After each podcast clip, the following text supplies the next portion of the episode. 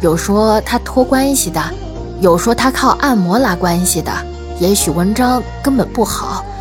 有说一个盲人只能干按摩，在我们这儿能干什么呢？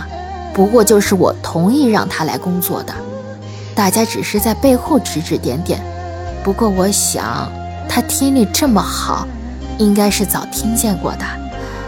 嗯，听说盲人很聪明，很敏感，可能这一切早就通过空气让他感受到了吧。这方面啊，我会加强员工教育的。叶问说：“这。”我认为可能就没有必要了吧。李洪涛肯定非常害怕您这样做的，因为他非常渴望能够讨好像我们这些视力健全的人。